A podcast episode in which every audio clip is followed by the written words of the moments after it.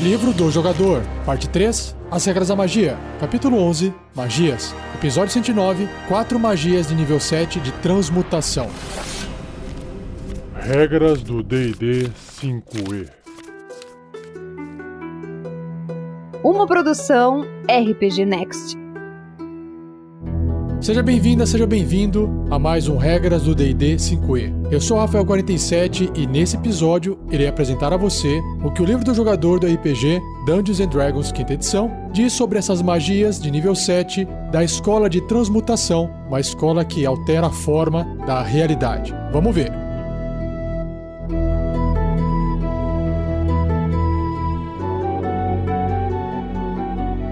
Seja você também um guerreiro ou uma guerreira do bem.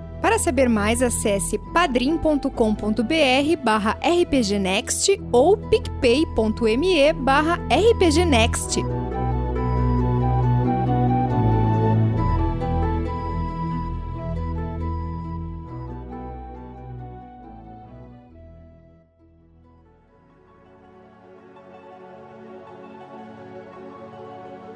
A primeira magia da lista de hoje se chama Etherealness, que é forma etérea, uma magia de sétimo nível de transmutação, com tempo de conjuração de uma ação, o alcance é pessoal, componentes verbal, somático e a duração até 8 horas. Então vamos ver você dá um passo para dentro das fronteiras do plano etéreo. Lembrando que os jogadores estão ali no plano material, né? Os personagens dos jogadores estão no plano material. Existem vários outros planos dentro do jogo. O etéreo é um deles. Na área em que ele sobrepõe com o seu plano atual. É tipo outra dimensão. Você se mantém na fronteira etérea pela duração ou até você usar sua ação para dissipar a magia. Durante esse período, você pode se mover para qualquer direção. Se você se mover para cima ou para baixo, cada passo de deslocamento custa um passo extra. Você pode ver e ouvir o plano que você se originou, mas tudo parece cinzento e você não pode ver nada além de 60 pés de você, que são 18 metros. Eu acho interessante descrever o plano etéreo um pouco parecido quando o Frodo do Senhor dos Anéis colocava o anel lá nos filmes, né? E via aquela coisa meio distorcida, meio diferente da realidade. Bom, enquanto estiver no planetário, você pode afetar e ser afetado apenas por criaturas nesse plano. As criaturas que não estiverem no planetário não podem notar sua presença e não podem interagir com você, a menos que uma habilidade especial ou magia dê a elas a capacidade de fazê-lo. Você ignora todos os objetos e efeitos que não estiverem no planetário, permitindo que você se mova através de objetos que você perceba no plano de onde veio, sei lá, por exemplo, o plano material. Quando a magia acabar, você imediatamente retorna para o plano de onde você se originou, no lugar que você está ocupando atualmente. Se você estiver ocupando o mesmo espaço de um objeto sólido ou de uma criatura quando isso ocorrer,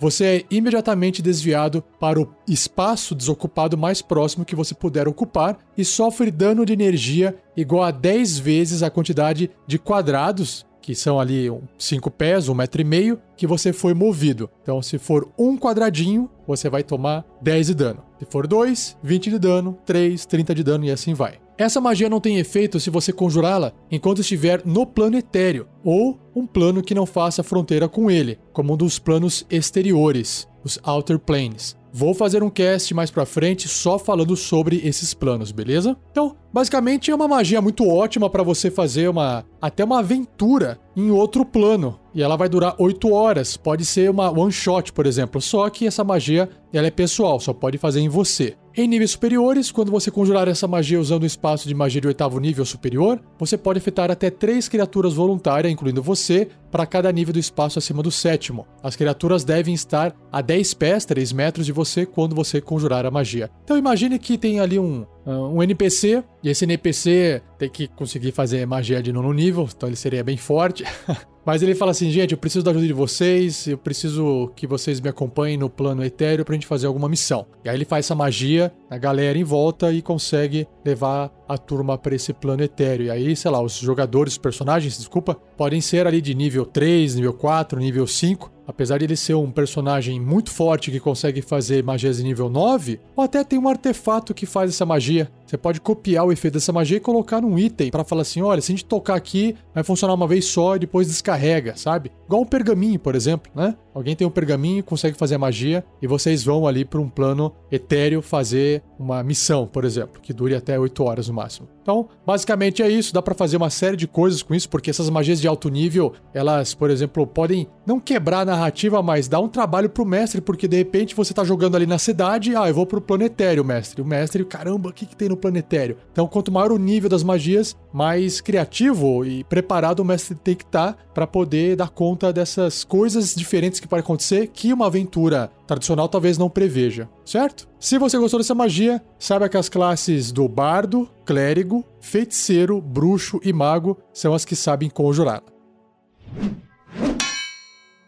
Próxima magia se chama Regenerate, que é regenerar ou regeneração. Uma magia de sétimo nível de transmutação, tempo de conjuração 1 minuto, o alcance é o toque, componentes verbal, somático, material, e o material é uma rodinha de oração, algo assim, e água benta. Eu não sei exatamente o que é esse utensílio religioso aí, mas deve ter até na vida real isso, aposto. Bom, se alguém souber, deixa no comentário. Duração uma hora. Então você toca uma criatura e estimula sua habilidade de cura natural. O alvo recupera 4d8, 4 dados de 8 faces, mais 15 pontos de vida. Pela duração da magia, o alvo recupera 1 ponto de vida no início de cada turno dela, ou seja, 10 pontos de vida por minuto. Os membros decepados do corpo do alvo, por exemplo, dedos, pernas, rabos e assim por diante, se tiver algum, são restaurados após 2 minutos. Se você tiver a parte decepada e segurá-la contra o corpo, a magia instantaneamente faz com que o membro se grude ao toco. Muito bom, hein? Imagino que vai doer pra caramba, né? Mas a magia tá aí para recuperar essas partes perdidas em combate ou outras situações, uma armadilha, ou sei lá, o que você imaginar aí na sua aventura. Uma magia muito forte, certo? Se você gostou, as classes dos bardos, clérigos e druidas são as classes que sabem fazer essa magia. Mais uma aqui, Reverse Gravity que é inverter gravidade ou gravidade invertida. Uma magia de sétimo nível de transmutação com tempo de conjuração de uma ação. O alcance é de 100 pés, uns 30 metros. Componentes verbal, somático e material. E o material é um imã e limalhas de ferro. Ó, oh, que legal. O imã fica parecendo peludo, né? Quando você joga limalha de ferro nele. Duração, concentração até um minuto. Então vamos ver aqui, ó. Essa magia inverte a gravidade num cilindro de 50 pés de raio, ou seja, 15 metros, por 100 pés de altura, 30 metros de altura, centrado num ponto dentro do alcance. Então é uma área até que grandinha, né? Todas as criaturas e objetos que não estejam, de alguma forma, presos ao solo na área, caem para cima. e alcançam o topo dessa área, ou seja, os 30 metros, né? Quando você conjurar essa magia. Uma criatura pode fazer um teste de resistência e de destreza para se agarrar em um objeto fixo que ela possa alcançar, assim evitando a queda, essa queda invertida. Imagino eu que caindo 30 metros ela vai sofrer 3 de 10 de dano, né? Desculpa, muito mais. São 100 pés. Então, para cada 10 pés é um dado de 6 faces de dano, ou um dado de 10 faces. Agora não me lembro da regra, quem estiver ouvindo escreve aí no comentário, mas ele vai sofrer o dano por queda, ok? Continuando. Se algum objeto sólido, como um teto, for encontrado durante essa queda, objetos e criaturas caindo atingem ele, exatamente como fariam durante uma queda normal. Se um objeto ou criatura alcançar o topo da área sem atingir nada, ele permanecerá lá, oscilando ligeiramente pela duração. Ah, é igual uma bolinha em cima de um aspirador de pó, assim, sabe? É, que tá soprando, né? Que tá invertido e fica aquele. Ó, oh, o secador de cabelo, você coloca uma bolinha em cima do secador de cabelo e a bolinha fica assim, oscilando para cima e pra baixo, meio que voando, né? No final da duração da magia, depois desse um minuto, objetos e criaturas afetadas caem de volta para baixo. Ah, então tá. O dano ele não vai sofrer quando ele subir, porque ele não vai bater em nada. Se não tiver teto, não vai bater em nada. Mas quando a magia acabar, ou quando o conjurador interromper a magia, né? Porque ele pode manter ela por um minuto com concentração. Se ele deixa de concentrar nela a hora que ele quiser, magia para e aí as criaturas caem sofrendo dano de queda. Tá aí, mas curti, legal, ótimo. Fico imaginando aqui que quando ele fala, né, criaturas e objetos, né, se você fizer isso em cima da água, imagino eu que a água vai cair para cima também, formando como se fosse uma grande torneira invertida, né? E aí aquilo vai encher d'água também. Então tem que tentar imaginar um pouco a, a física por trás da, da gravidade, certo? Converse com o seu mestre sobre isso. Se você gostou dessa magia maluca aqui de inverter a gravidade, saiba que druidas, feiticeiros e magos são as classes que você tem que escolher. E para fechar o cast de hoje, o cast mais curtinho, a última magia é Sequester, que é isolamento, que também se jogar aqui no tradutor, mostra como sendo sequestrador. Então, isolar é uma condição do sequestro, né? Então, imagino que faça sentido o nome aqui. Vamos ver a descrição para a gente entender melhor, então. Uma magia de sétimo nível de transmutação, com tempo de conjuração de uma ação, o alcance é o toque, componentes verbal, somático e material. E o material, né, ou os materiais, um composto que tem vários pós. Entre eles, pó de diamante, esmeralda, rubi e safira, valendo no mínimo 5 mil moedas de ouro, que a magia consome. Gente, para poder ter um custo alto assim, com moedas de ouro, e a magia vai consumir, então essa magia aqui ela é forte e os desenvolvedores do sistema, os designers de jogo não querem que você fique usando isso toda vez, toda hora, a não ser que você tenha muita grana, porque ela vai fazer alguma coisa muito forte. Vamos ver, ó. A duração da magia é até ser dissipada, mais forte ainda. Através dessa magia, uma criatura voluntária ou um objeto pode ser escondido seguro contra detecção pela duração. Quando você conjura essa magia e toca o alvo, ele fica invisível e não pode ser alvo de magias de adivinhação ou percebido através de sensores de evidências criados por magias de adivinhação. Se o alvo for uma criatura, ela entra num estado de animação suspensa, o tempo para de fluir para ela e ela não envelhece. Uau! Você pode determinar uma condição para que a magia termine prematuramente. A condição pode ser qualquer coisa, a sua escolha, mas deve ocorrer ou ser visível até uma milha, um quilômetro e meio, um pouquinho mais, do alvo. Exemplos incluem: ah, depois de mil anos, ou quando o Tarrasque despertar.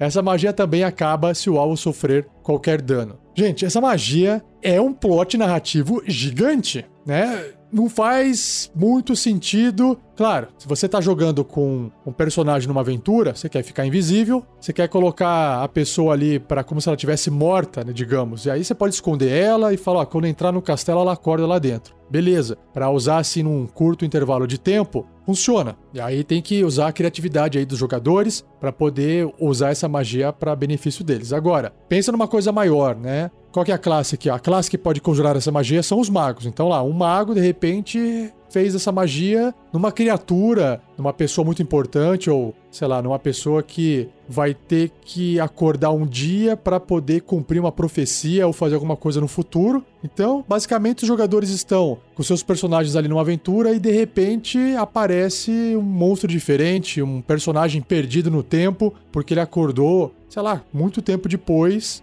que essa magia foi feita e tá aqui agora tentando descobrir o que aconteceu. Enfim. Então, isso tem até como plot narrativo em filmes e ficção científica, filmes futurísticos, onde tem lá um personagem que entra em animação suspensa, onde fica ali, sei lá, em estado de criogenia, e aí ele é despertado no futuro para poder agir, né? Enfim, tem vários filmes assim. Essa é a ideia dessa magia. Então, imagina só quantas coisas legais dá para fazer com ela. E melhor, a criatura ou objeto fica invisível. Então dá para poder fazer mais coisa ainda. Muito bom, né? Legal.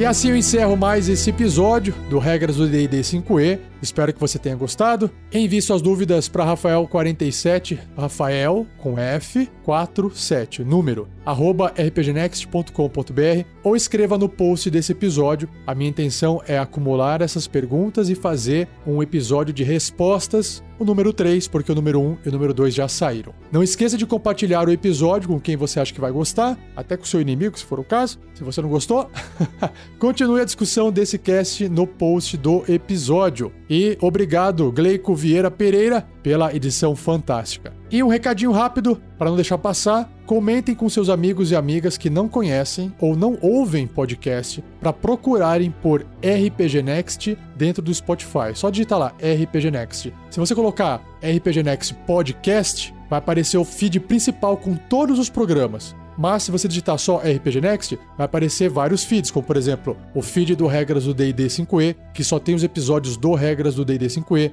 feed da Forja, feed de contos narrados, feed do Tarrasque na Bota, feed do Regras do GURPS. Então, se você quer ter acesso a tudo, sugiro assinar o feed do RPG Next Podcast, tá bom? É isso aí. Então, muito obrigado e não perca o próximo episódio, onde irei abordar sete magias de nível 8 das escolas de abjuração e conjuração. Beleza? Um abraço e até o próximo episódio.